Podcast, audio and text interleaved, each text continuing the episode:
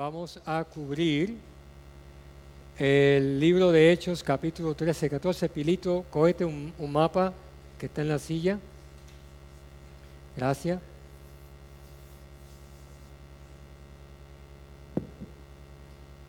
Espero que hayan leído, si no, pues vamos a leer mucho también aquí. Son dos capítulos solamente. Y vámonos entonces. Ok, eh, oh, esto está bien duro. Bájame el volumen un poquito, que yo grito. yo casi no necesito esto. ok, gracias, este José. Eh, como siempre, vamos a cubrir eh, cuatro áreas en este estudio. El contexto de los capítulos, vamos a explorar el texto juntos, vamos a hablar de la relevancia que tiene el texto y luego vamos a hablar de la aplicación. ¿Estamos? Muy bien. Ok, vamos a, ver un video eh, de seis minutos y medio. A la vez que ustedes este, vean el video, quiero que abran sus Biblias o sus teléfonos. Y el video va a cubrir Hechos 1 al 12. Yo quiero que ustedes vayan por, por su Biblia. A la vez que usted vea el video, dice, ok, está por aquí. Y voy a seguirlo. Quiero verlos a ustedes con el dedito en la Biblia, ¿ok? O en el teléfono. ¿Ok? Así que vamos a ver entonces el contexto de acuerdo a este video.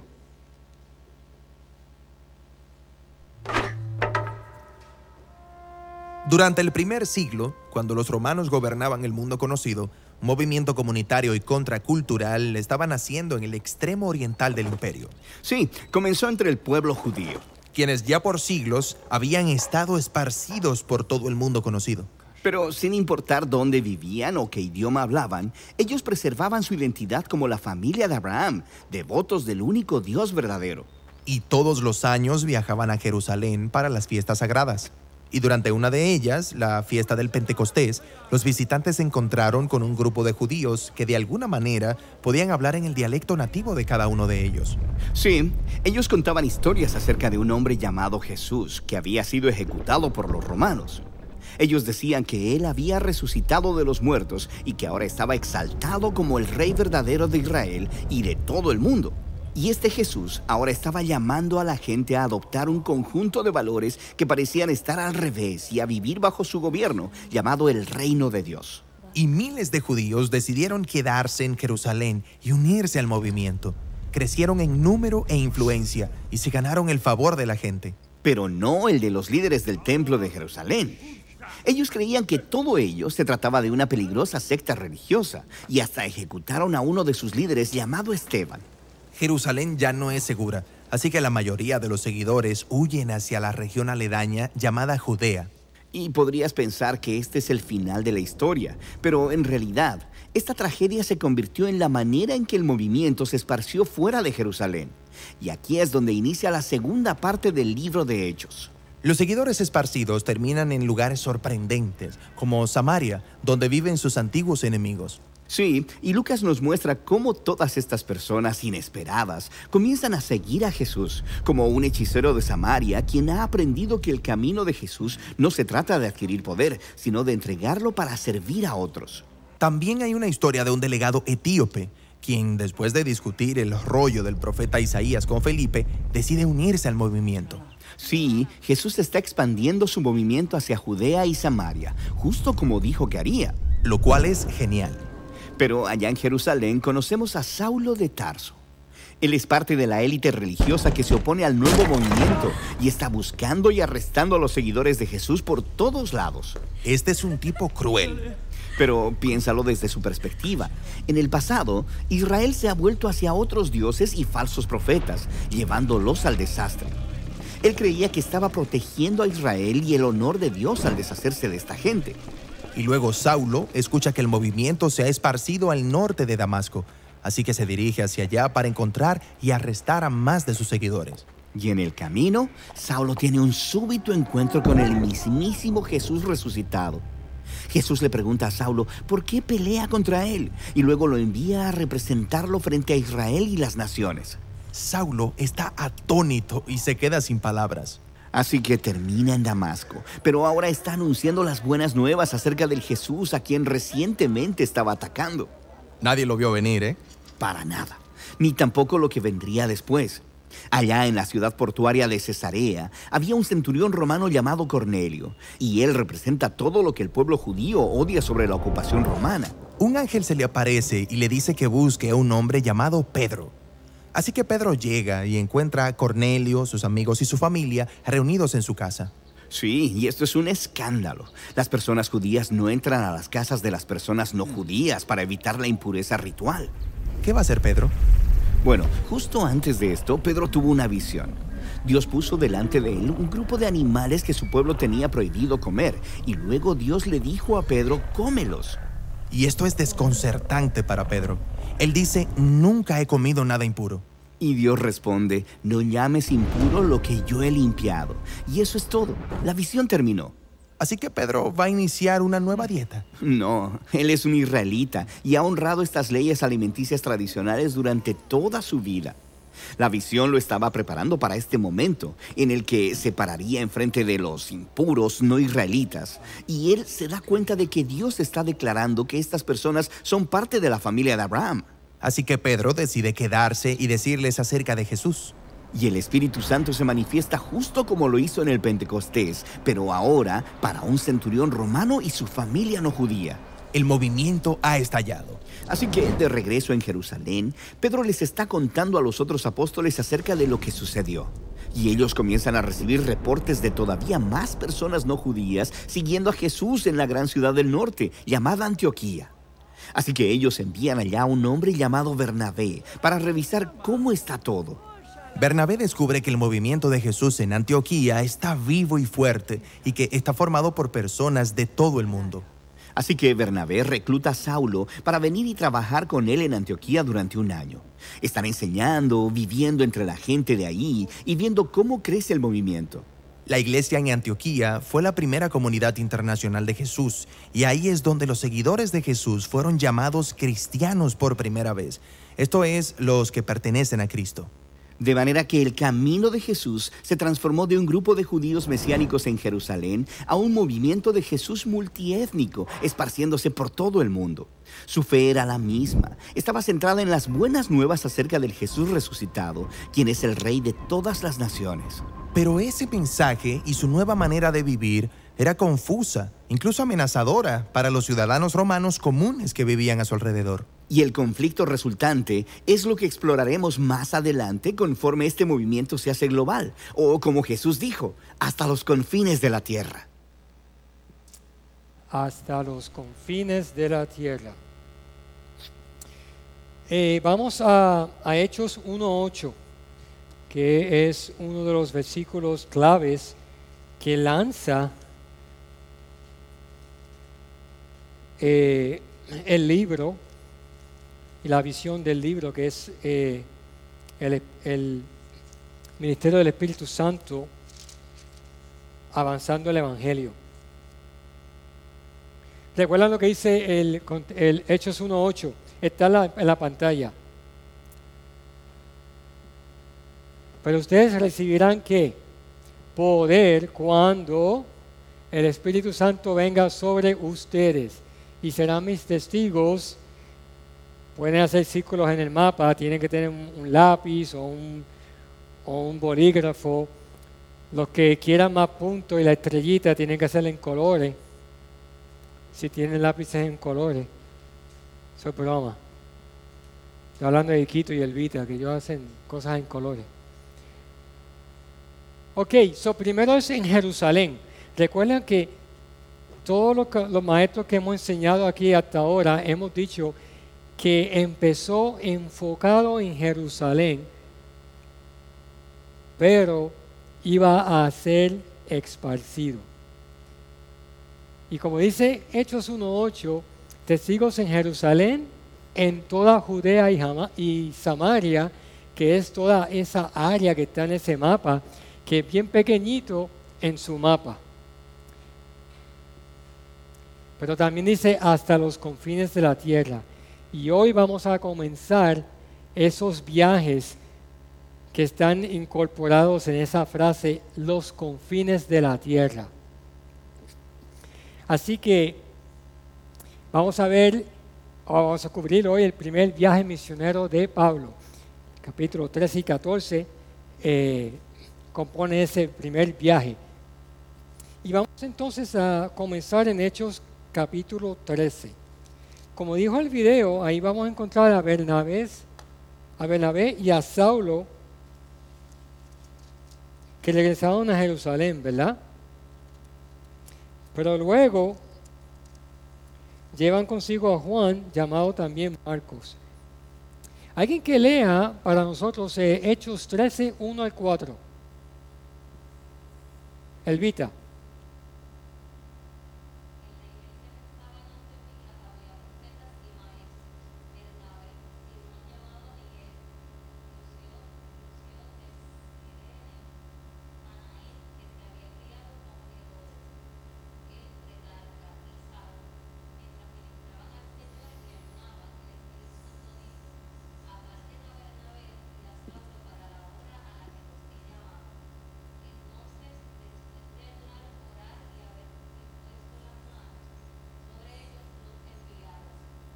Gracias.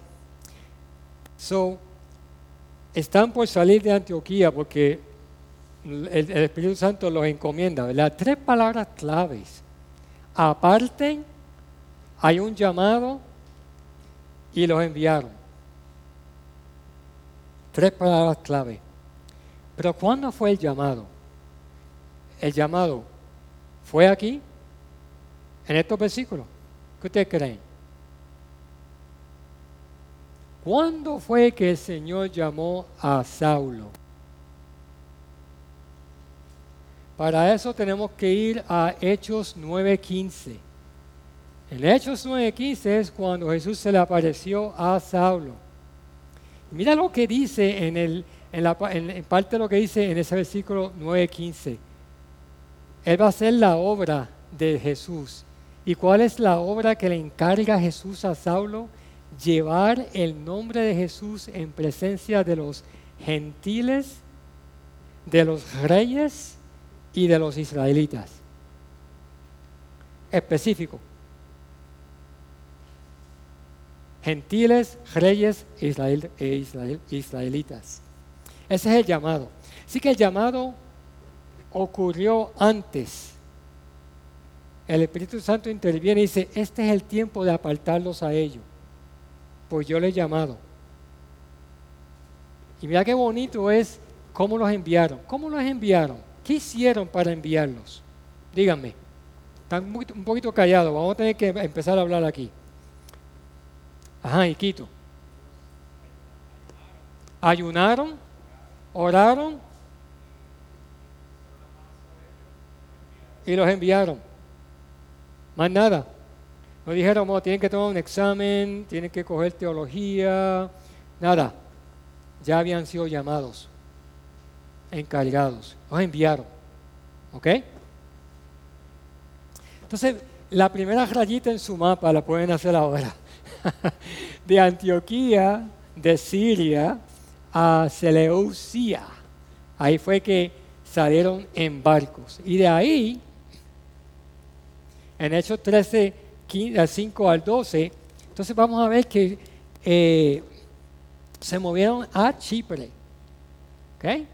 Y entraron por Salamina. Una regla general aquí que le voy a dar. Si usted está leyendo un nombre, ya sea una persona o de un sitio en la Biblia, y lo dice con autoridad, todo el mundo le va a creer que está así, diciéndolo bien. ¿Ok? Esa es la regla que le digo, ¿ok? Así que yo lo voy a decir con autoridad. Si digo un disparate no, ustedes no lo van a saber. Ok, fue entrado a Salamina. Vamos a leer entonces del versículo 5 eh, al 12. Jam, ¿me puedes leer eso?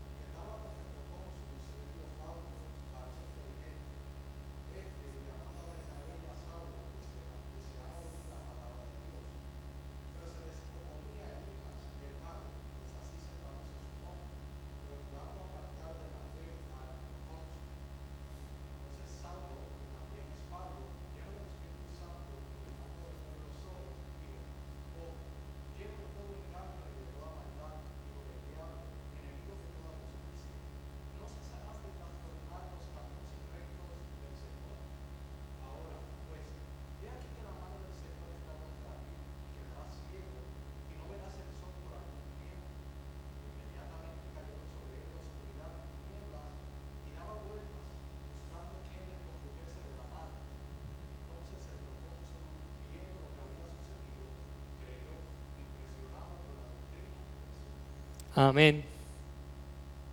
Vamos entonces a, a desempacar esto. Enfocándonos en Salamina, ¿dónde predicó Saúl y Barnabé? Está al frente de ustedes. ¿Dónde? Sinagoga, ¿verdad? Entró a la sinagoga. ¿Por qué entró a la sinagoga?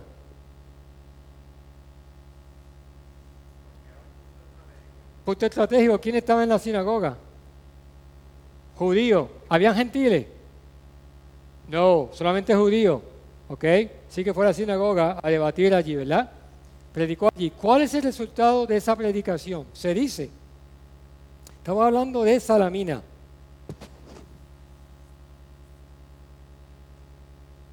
No dice.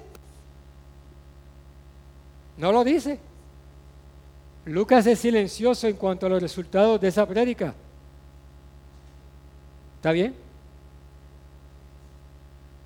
A veces hay información, a veces no hay información. El punto es este.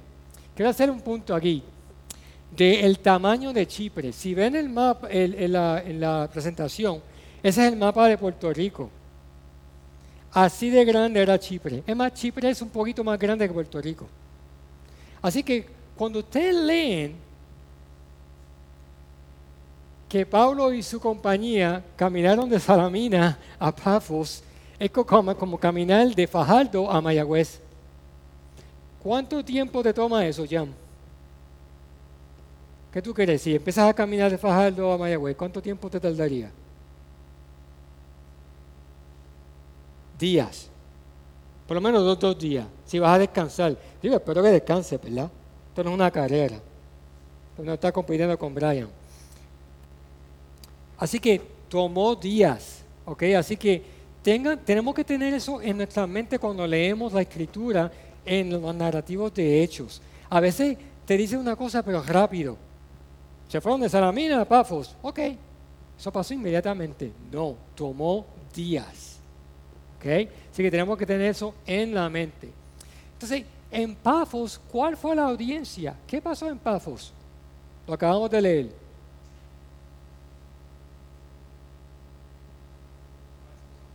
Perdón, Iquito. Un falso profeta. Qué casualidad, ¿verdad? Y por ese falso profeta, ¿hasta dónde llegaron? Hasta el procónsul, ¿verdad? Procónsul es una persona inteligente pero tenía falsos profetas alrededor de él. ¿Qué dice la escritura ahí del procónsul? Procónsul, ¿estaba, ready para, para escuchar la verdad? Deseaba. ¿Ok? A veces encontramos personas que están ready, deseosos, y pan, le das el evangelio y se lo reciben. ¿Ok? Y ese es el punto que queremos hacer aquí. La audiencia es un procónsul. A lo mejor no era judío. Probablemente no era judío. ¿Ok? Es el procónsul. ¿Cuál fue el resultado? Porque, ¿cómo creyó? ¿Creyó cuándo? ¿Cuándo fue que creyó? ¿Qué sucedió? El hechicero. ¿Ok? Así que el Señor proveyó al hechicero para hacer una señal, una obra, y el procónsul Pan se convirtió. ¿Ok? Muy bien. Seguimos entonces en su mapa. Tienen la línea, síganme en el caminito. De Pafos salen para Perge. Y ahí estamos en el versículo 12 al 13. Pilito, léeme 13, el capítulo 13, del 12 al 13.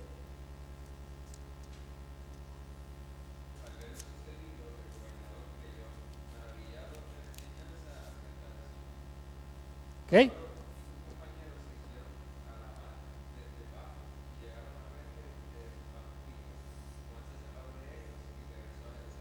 Okay, ¿Quién abandonó el viaje ahí? Juan Marcos. ¿Eh? Algunas Biblias dicen Juan Marcos, otras Biblias dicen Juan. Ese Juan es Juan Marcos. Más nada, nada pasó ahí, en Pergue. ¿Ok? Luego prosigue el camino de Perge a Antioquía. Eso de nuevo es de Mayagüez a Fajardo. Así que tomó tiempo. ¿Ok? Ahora, ven el mapa y notan que hay dos Antioquías. No se confundan, está la Antioquía de Siria, donde salieron, y está la Antioquía de Pisidia. Por eso es que los nombres que se utilizan en, la, en, la, en el Nuevo Testamento siempre tienen nombre, primer nombre y apellido, como le decimos, ¿verdad? La Antioquía de Pisidia. Pisidia es la región. Siria es la región. Antioquía de Siria Antioquía de Pisidia. Así que no se confundan cuando lean eso. Aquí vamos a ver entonces qué pasó en Antioquía de Pisidia. Primero, ¿qué hace Pablo? Se dirige a los judíos. ¿Dónde predicaron? En la sinagoga, en la sinagoga de nuevo, ¿verdad?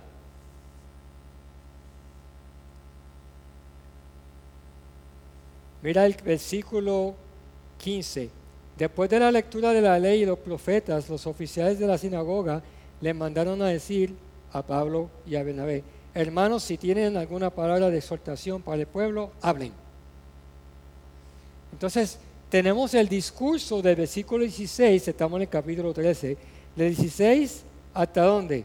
Hasta el 41 es el discurso de Pablo. ¿Eh? ¿Cuál fue la audiencia de Pablo? Judío. ¿Cómo tú crees, o no como tú crees, cómo él compartió el Evangelio a estos judíos? Si leíste, lo vas a saber. Historia judía. Él utilizó el contexto de la historia judía. Utilizó el contexto. El Evangelio lo predicó contextualmente. Ellos sabían lo que estaba hablando él. Pablo no, va a hacer eso con gentiles. No saben el contexto. Ok, eso vamos a verlo próximamente. Ok. Ahora, ¿cómo predicó Pablo?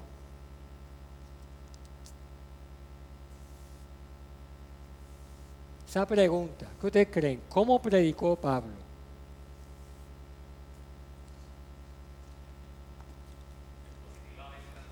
es positivamente, ¿verdad? Desde el principio. Bueno, él, él, él este, eh, remarcó puntos importantes. ¿De quién habló él? De Egipto, habló de David, ¿verdad? De Abraham, definitivamente habló. Y definitivamente de Jesús. ¿Okay? Entonces, ¿qué pasó en esa segunda parte de ese capítulo en, en, Antioquía? En el versículo 42 al 45, ¿qué clase de respuesta tuvieron Pablo y Bernabé luego de haber hablado en la sinagoga.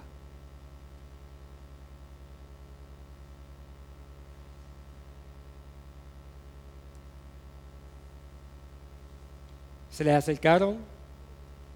¿Quiénes se le acercaron a Pablo y a Bernabé? Ustedes están leídos. Está ahí en el versículo 43. Terminada una reunión de la sinagoga, muchos de los judíos y los prosélitos. ¿Qué son prosélitos? Son gentiles convertidos al judaísmo. Temerosos de Dios siguieron a Pablo y a Bernabé, quienes hablándoles les instaban a perseverar en la gracia de Dios. Ya qué terminología. ¿Ustedes creen que estaban salvos ya? Perseveren en la gracia de Dios. Esa terminología no está en el Antiguo Testamento. La gracia de Dios. Esa es la terminología del Evangelio. ¿Ok? Entonces, ¿qué, ¿qué, le pidieron ellos a, a Pablo y a Bernabé? Hazlo de nuevo. Hazlo de nuevo. El siguiente día. ¿Y dónde lo hicieron entonces? ¿Dónde cree que estaban? ¿Fueron a la sinagoga o a la ciudad? Para mí que era la ciudad, porque habían gentiles. Los gentiles no podían estar dentro de la sinagoga. Y las sinagogas eran pequeñas.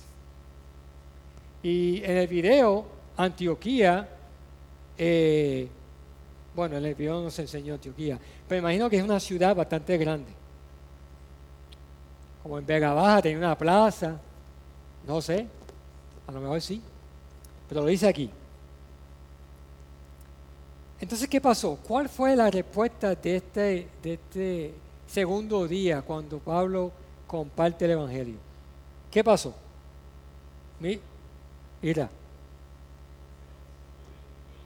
Celo. ¿Y qué pasó? Lo contradecían, ¿verdad? Y ahí fue que Pablo y Bernabé se dirigieron a los gentiles y dijeron, ahora vamos para ustedes. Y los gentiles se gozaron. Entonces ahí que vemos que, eh, me adelanté un poquito, Pablo cambia la estrategia en Antioquía.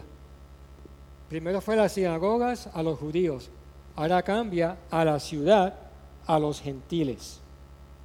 Predicó en la ciudad, la audiencia es gentiles, ¿ok?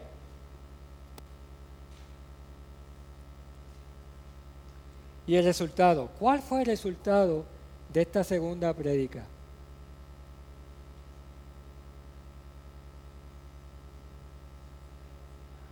¿Se regocijaban?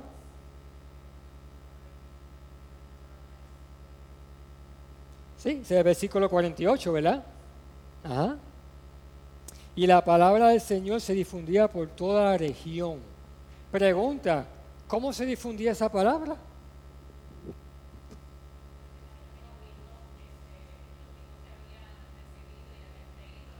Ajá, Wilmar, muy bien. No era Pablo y Bernabé los únicos. Se difundía a través de los discípulos. Qué bonito. Son detalles pequeños. El libro de Hechos tiene detalles pequeños que si tú estornudas te los pierdes. ¿Ok? Tienes que, tiene que leer esas oraciones y, pensar, momentito, ¿quién hizo esto? ¿Ok? Muy bien. Pero ¿qué pasó entonces después de eso? En el versículo 50. Los judíos instigaron a las mujeres piadosas y distinguidas y a los hombres más prominentes de la ciudad y provocaron una persecución contra Pablo y Bernabé y los expulsaron de su región. No de la ciudad solamente, de Pisidia completo. Salgan de aquí. Entonces, pues ellos se sacudieron el polvo de sus pies y se fueron a dónde? A Iconio. Y ahí tenemos la próxima línea en su mapa a Iconio. Y aquí estamos en Hechos 14, 1 al 7, en Iconio. Vamos a ver si hay una dama aquí que nos pueda leer. Este, Wilmari, ¿me puede leer de 14 del 1 al 7?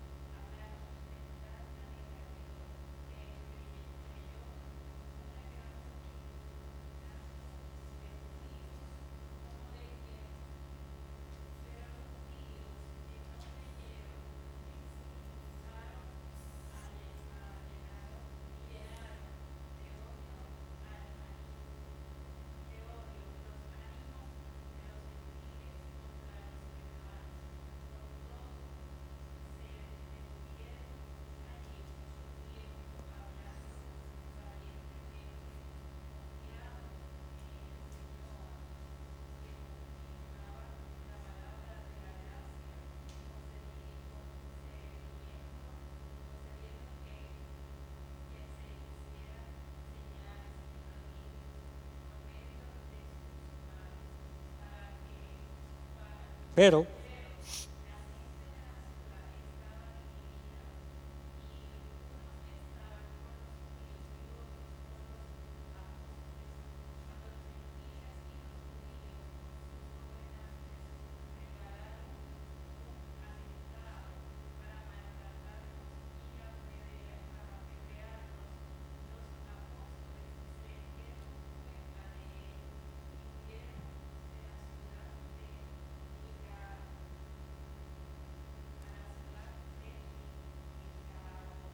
con autoridad, Wilmary, y todo el mundo te va a creer.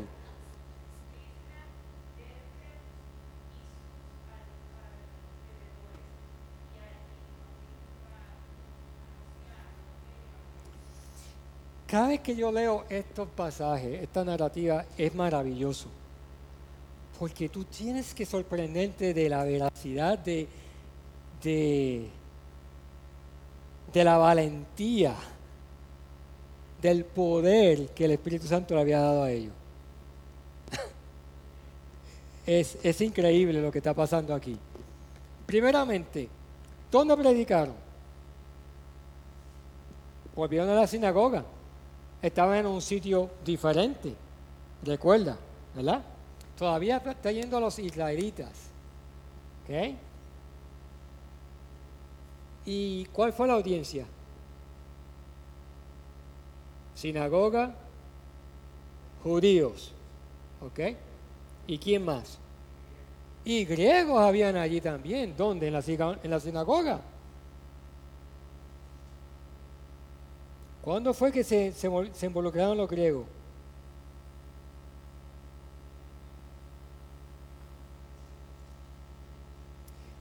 Siempre, ¿cuál fue la respuesta eh, del Evangelio en este, contexto que leímos ahora mismo.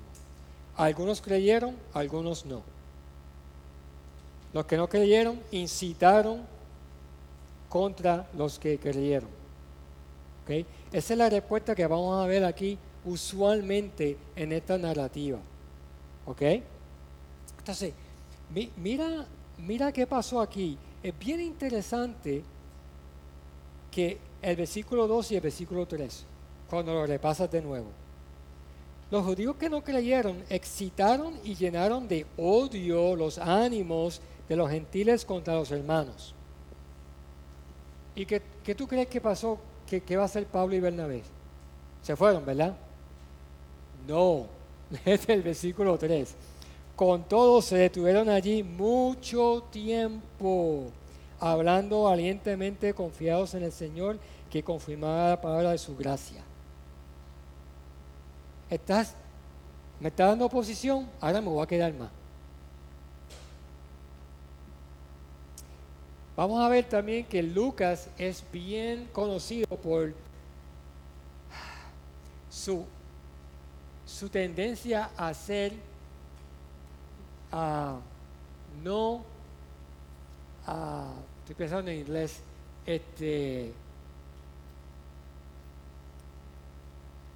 puntual en su tiempo, no es puntual, eh, exacto en su tiempo. En vez de decirte dos o tres días, te va a decir, se quedaron allí, se quedaron allí por mucho tiempo. Tú dices, ok, ¿cuánto tiempo fue? No sé. Pero a veces entonces Lucas te dice, se quedaron allí por dos días. Así que acostúmbrate a Lucas. Porque en todo el libro de Hechos va a ser así. Se quedaron allí por mucho tiempo, algunos días. Y a veces te va a decir dos días, un año. Es interesante para mí.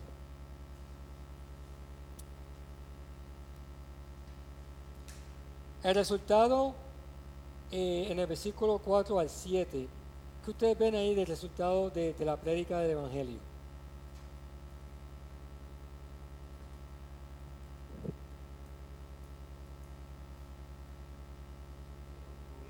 Tuvieron que oír, ¿verdad? Porque la posición creció, siguió creciendo. ¿Y qué hicieron los apóstoles? Se quedaron más, dijeron, vente, tírame más, que voy a quedarme. No, huyeron. La posición estuvo fuera de control. Recuerden que el Espíritu Santo está dándole a ellos consejos.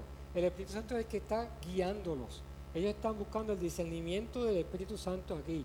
Hay veces que el Espíritu Santo le va a decir, quédate.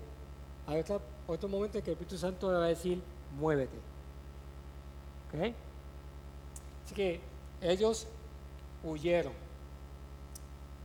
Y ahí la pregunta de cuánto tiempo tomaron, eso es en relación al versículo 3. Entonces salieron de Iconio. ¿Para dónde fueron entonces ahora? Se fueron para Listra. Ahí está la, próxima línea. Y eso es como de, de Vega Baja a Guadilla. Chipito. Eh, estamos en el versículo 8 al 20.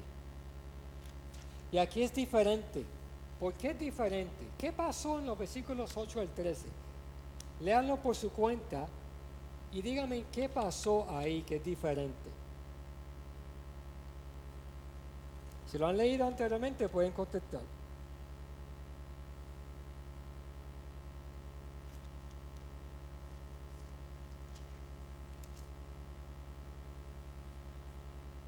¿Qué pasó? Hubo un milagro. ¿Ok? Ahí fue la entrada. Un milagro. ¿Cuál fue el milagro? El cojo lo sanó Pablo, ¿verdad? Entonces las personas se dieron cuenta de ese sanamiento, de ese milagro. ¿Y qué dijeron de Pablo y Bernabé? Claro que sí, Júpiter y quién más? Mercurio.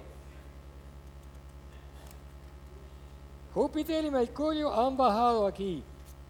¿Ok? La audiencia definitivamente era quién? Gentiles, paganos, ¿verdad? Ok.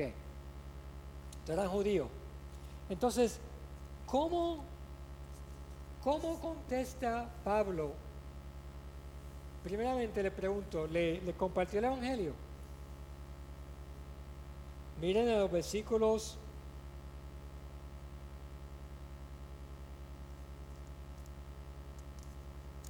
pasé muchas páginas aquí. El 14 al 18.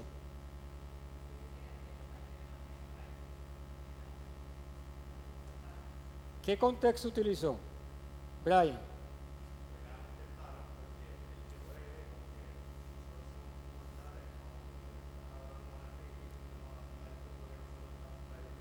¿Ok? ¿Y qué utilizó Pablo para compartir el Evangelio? Utilizó la historia judía. ¿Qué contexto utilizó? El Dios creador. Recuerden la clase que, la clase que nos dio Pastor Xavier de revelación. Dios se ha revelado en la creación. Y él utilizó esa revelación para entonces hablarle de la revelación de su Hijo. ¿Ok?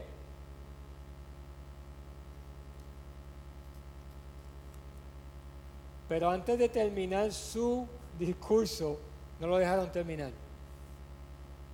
¿Quién vino en el versículo 19? ¿Quién interrumpió este proceso?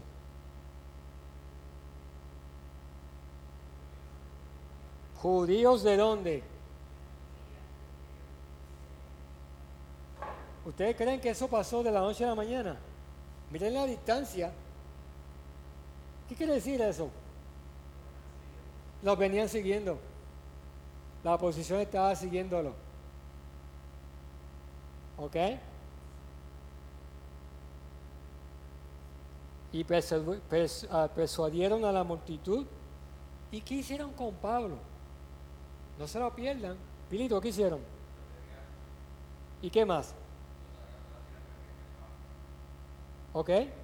Entonces, póngase eso en la mente, ¿ok? Lo apedrearon. ¿Tú sabes cómo se apedreaba en esos tiempos?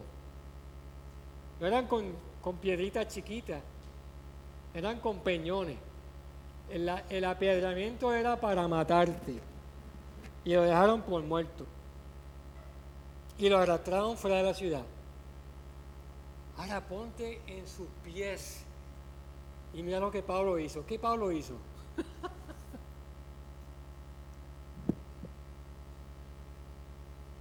Pero mientras los discípulos rodeaban a Pablo, parece que lo rodearon, Pablo estaba ahí tirado. O cuando, cuando yo me caigo en la bicicleta, así, todo el mundo se pone al lado mío y dice, ¿estás bien? Yo no sé si le, hicieron, le dijeron, ¿estás bien o qué sé yo? Está muerto. ¿Qué dice? Se levantó. ¿Y qué, qué hizo? 911, por favor. ¿Dónde está la camilla? ¿Qué hizo Pablo?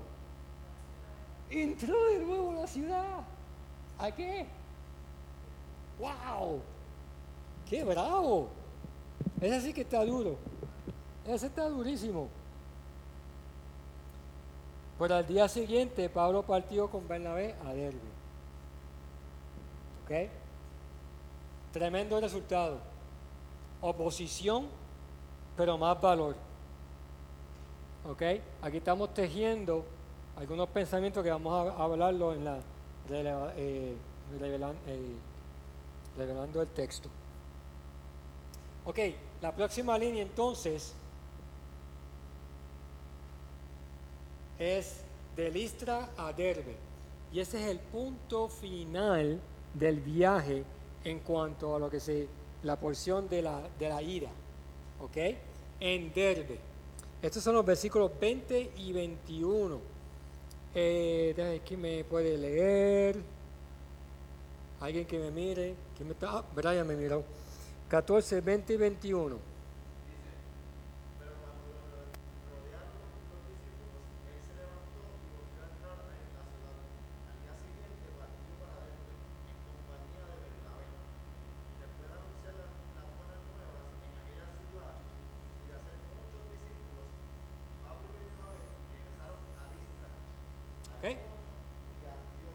Muy bien, gracias. ¿Cuál Antioquía, es, ¿Cuál Antioquía es esa? ¿La segunda o la primera? Vamos a verlo en el mapa, vamos a apurar. Por eso que tenemos un mapa. Ok. Quiero, quiero preguntarle, ¿qué pasó en Derbe? Una, una oración solamente te lo describe. ¿Qué pasó en Derbe?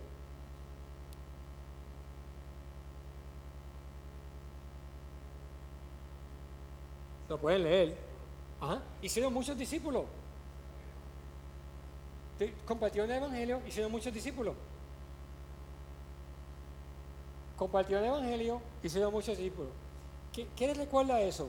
Mateo 28, 19. ¿Cuál es la gran comisión?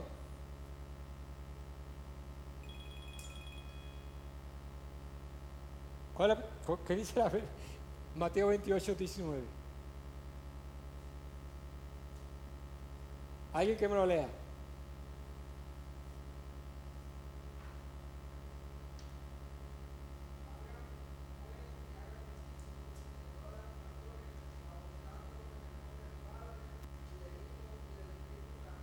¿Eh? Gracias, José. Hagan discípulos. Y es exactamente lo que está haciendo Pablo. Después de hacer muchos discípulos, se fueron.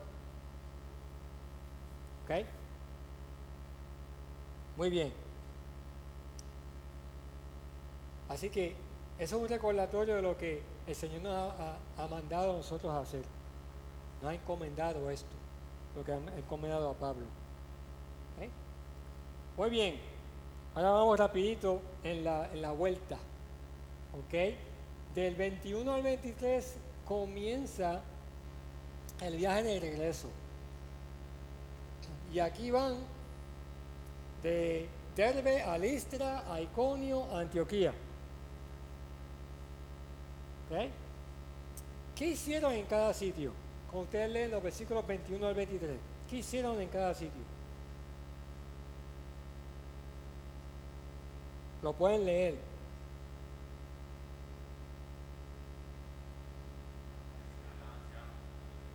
Ancianos, pero antes de los ancianos fortaleciendo a, los fortaleciendo los ánimos de los discípulos, exhortándolos a que perseveraran en la fe, diciéndole, van a sufrir, es necesario sufrir, y después designaron ancianos en cada iglesia.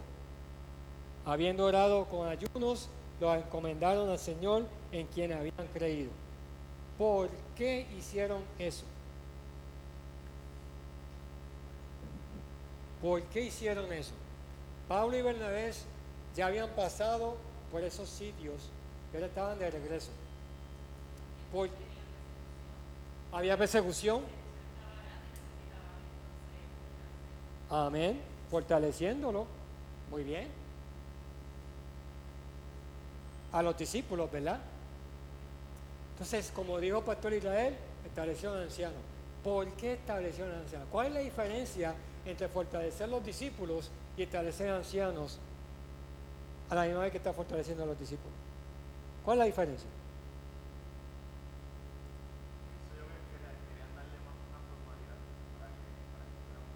Formalidad. Formalidad está relacionada con qué? Bueno, la iglesia, con el líder, ok, muy bien. La sana doctrina. Habían falsos profetas. Pablo quería asegurarse de que habían ancianos allí que iban a poder apoyar a estos discípulos, a fortalecerlos y a, dejarlos en la sana doctrina. ¿Por qué? Porque Pablo y Bernabé, ¿dónde iban? Ellos iban a regresar a Jerusalén o Antioquía de Siria. ¿Sabes cuántos días iba a tardarse él? Ellos no podían decir, Pablo, tenemos un problema. Un texto. Pablo, eh, ¿qué significa esto? Tenían que socorrerse ellos mismos. Recuerda, no había Biblia. No había Nuevo Testamento. Era por palabra. Y la enseñanza se divulgaba por cartas. Y este es el primer viaje. Pablo no había escrito ninguna carta todavía. Tenemos que salir de nuestra caja, pensar fuera de la caja y decir, espérate, esto era diferente. ¿Por qué Pablo hizo esto? Cuando lean el libro de Hechos y estas narrativas, paren y pregúntense, ¿por qué hizo eso? Era necesario, muy necesario hacer eso.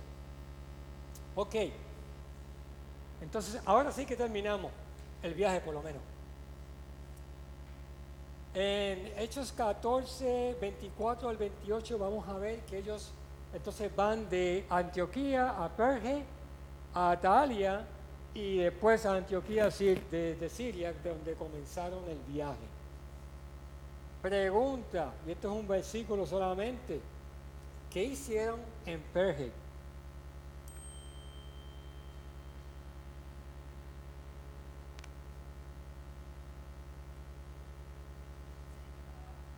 ¿Perdón? Predicar. ¿Y por qué predicaron allí? ¿No habían predicado al principio?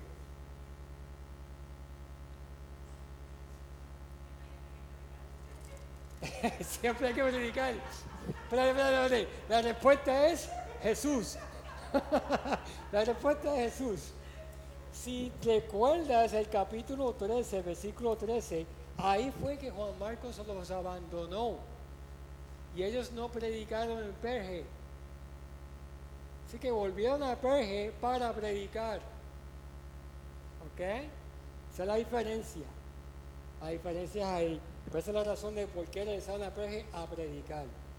Está en 13:13. Entonces vuelven a Antioquía de Siria. ¿Y cuál fue el reporte a la iglesia en Antioquía? 27 y 28, cuando llegaron y reunieron a la iglesia, informaron de todas las cosas que Dios había hecho con ellos y cómo había abierto a los gentiles la puerta de la fe. Y se quedaron mucho tiempo, aquí viene Lucas de nuevo, mucho tiempo con los discípulos. Habían muchos discípulos en Antioquía de antes de que se fueran Pablo y Bernabé y luego. Muchos discípulos había. ¿Eh? Y ese es el viaje. Así que espero que sus mapas se vean un poquito parecido a lo que está en la, en la presentación. Eh, y espero que hayan seguido el viaje. Ahora vamos a hablar en los minutos que nos quedan de la relevancia del texto. ¿Ok?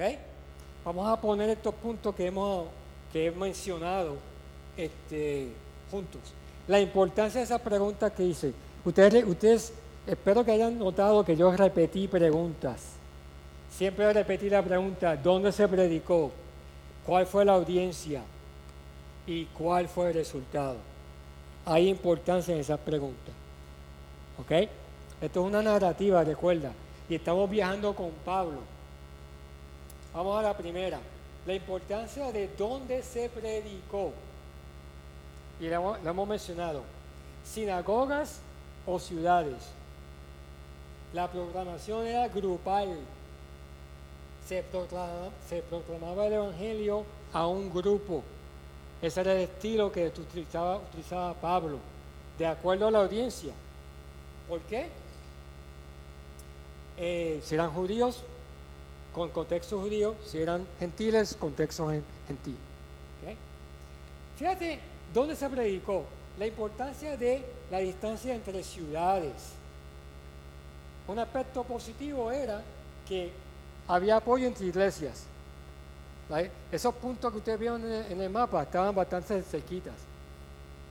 Pero el negativo es que facilitaba, la, oposición. Como vimos, los judíos de Antioquía los persiguieron. Entonces ese predicó es importante. También la distancia del apóstol anciano apoyo doctrinal. De eso que estaba hablando yo de establecer ancianos, porque la distancia entre el apóstol, el maestro, era bien grande. Recuerda, estaban abriendo, conquistando nuevos sitios. Es como en Estados Unidos cuando, los westerns, eh, los, cowboys, los vaqueros, ¿eh? conquistaron la, tierra, ¿verdad? No la conquistaron, se la, quitaron a los indios.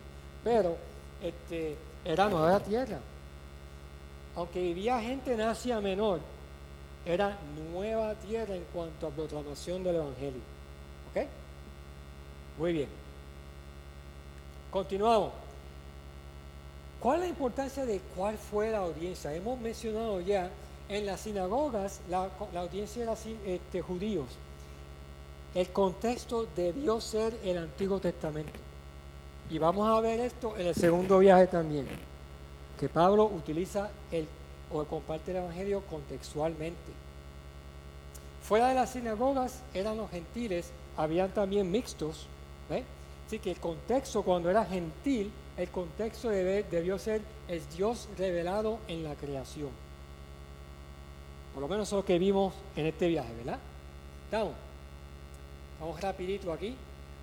La importancia de cuál fue el resultado. Estamos hablando de la respuesta al Evangelio. ¿Eh? Vamos a lo positivo. Aceptación del Evangelio. Eso es lo que, es lo que buscamos, ¿verdad? Usualmente la aceptación del Evangelio resulta en convertidos y discípulos. Me estoy contradiciendo. Pues convertido es discípulo. Cada convertido es un discípulo. ¿Eh? Pero se utilizan esas dos palabras, creyó, discípulos. También se establecieron iglesias. El punto es, el Evangelio avanza, se expansió. ¿Eh? Ahora vamos a ver la, contraparte de, de esta respuesta. La oposición, hubo oposición, ¿verdad? ¿En qué clase de oposición hubo? Persecución y sufrimiento. ¿Ok? En, respuesta a la oposición, a ese sufrimiento, esa persecución, a veces los, apóstoles huyeron. Porque el Espíritu Santo les dijo, huye. Ellos sabían. Pero a veces no tuvieron tiempo y ¿qué pasó? Sufrieron. Pablo fue apedreado. Pero, importante, no importa la oposición, el Evangelio avanzó como quiera. Porque leímos en, uh, en 1352, seguían continuamente llenos de gozo y del Espíritu Santo. Wow. Entonces vamos a hablar de la aplicación.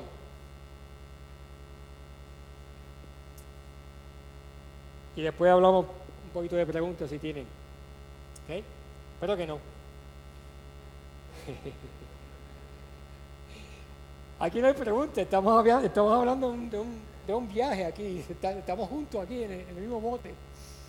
El Evangelio, esta es mi aplicación. El Evangelio debe ser compartido de una manera contextual. Lo repito de nuevo. ¿ok? El contexto de la audiencia y el trasfondo tiene que estar presente. ¿Cómo se ve eso hoy en día? La persona es ateo, agnóstica.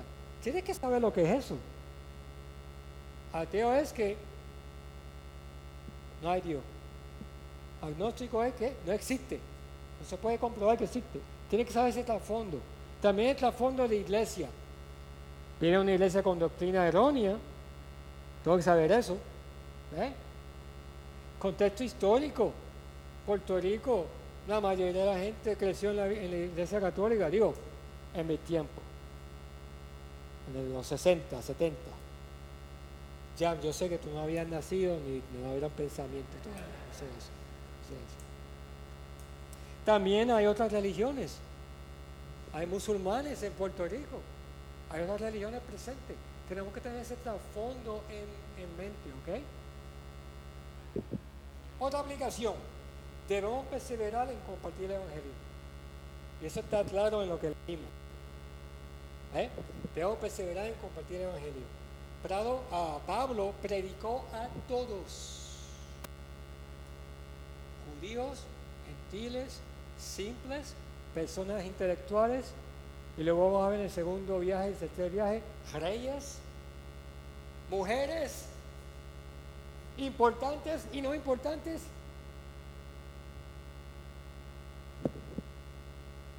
Y digo eso porque en esos tiempos, hablar a una mujer, léete Juan capítulo 4, cuando Cristo habló a las, a las americanas. ¿Eh? tanto a judíos como gentiles, tanto a simples como distinguidos, a través del sufrimiento y persecución debemos perseverar.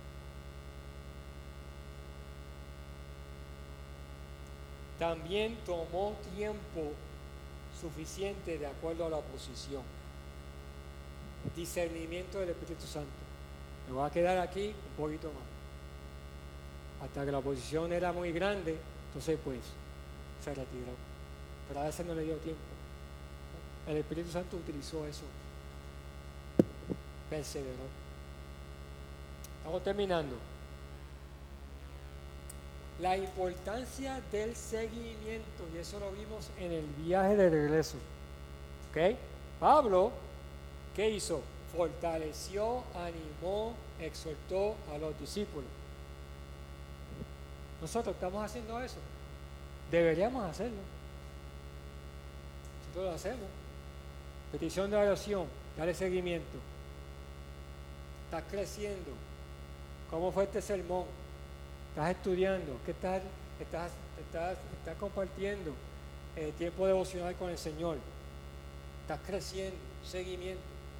¿Ok? Él estableció ancianos en cada iglesia. Esto es importante, casi no lo puedes ver, pero yo lo veo ahí. Dejó que los discípulos continuaran compartiendo el Evangelio.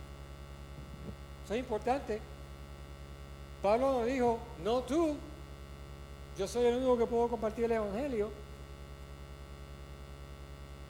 Los discípulos lo hicieron. ¿Ok? Compartir el Evangelio.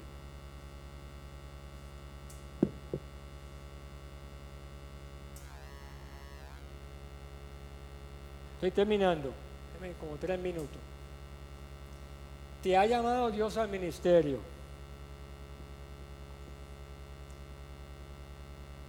Recuerda esas tres palabras. Apartados, llamados, enviados.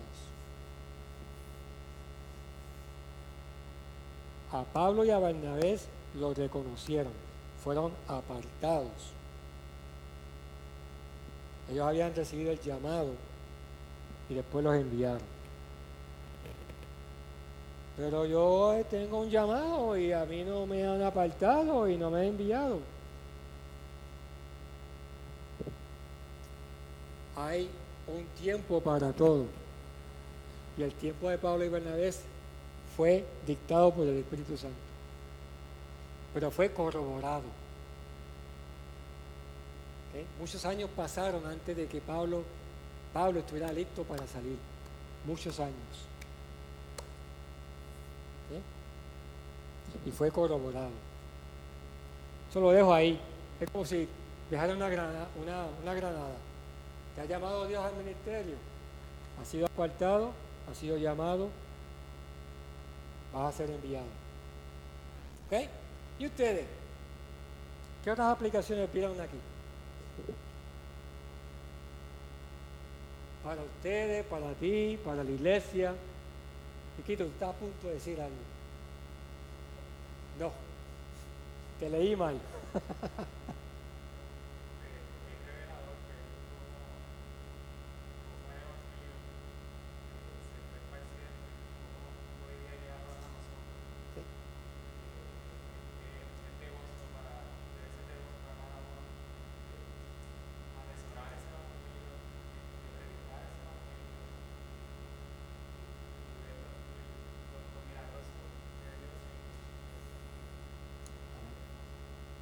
Gracias. ¿Alguien más? No voy a mirarte porque si no te cojo y no estás listo.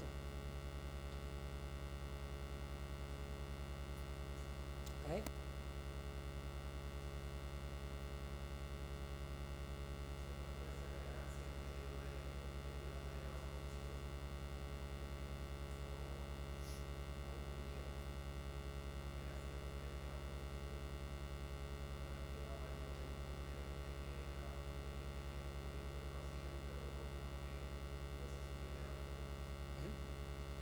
Gracias, Este, este estudio del libro de Hechos puede fácilmente transformarse en un estudio histórico, narrativo, y lo es. El único libro histórico del, Nuevo Testamento. Pero hay, hay mucha joya aquí, mucho detalle aquí, y lo repito de nuevo. Lean despacio, esas oraciones que en la cual cuentan algo que tú dices, ah, ok, salieron, le tiraron piedra y luego regresó a la ciudad. Eso fue una oración, pero que, que cubre mucho. Ok, caminaron entonces de, de, este, punto a este otro punto, pero muy maldito, eso es de Fajardo a, Maya, a Mayagüez. Ahí pasó muchas cosas deténganse a leer y a reflexionar en lo que están leyendo. Hay mucha información ahí. Y no es intelectual, es devocional, en conocer qué Dios te está diciendo ahí sobre cómo Él esparció el Evangelio y cómo nosotros hoy en día lo podemos hacer. Wilmario.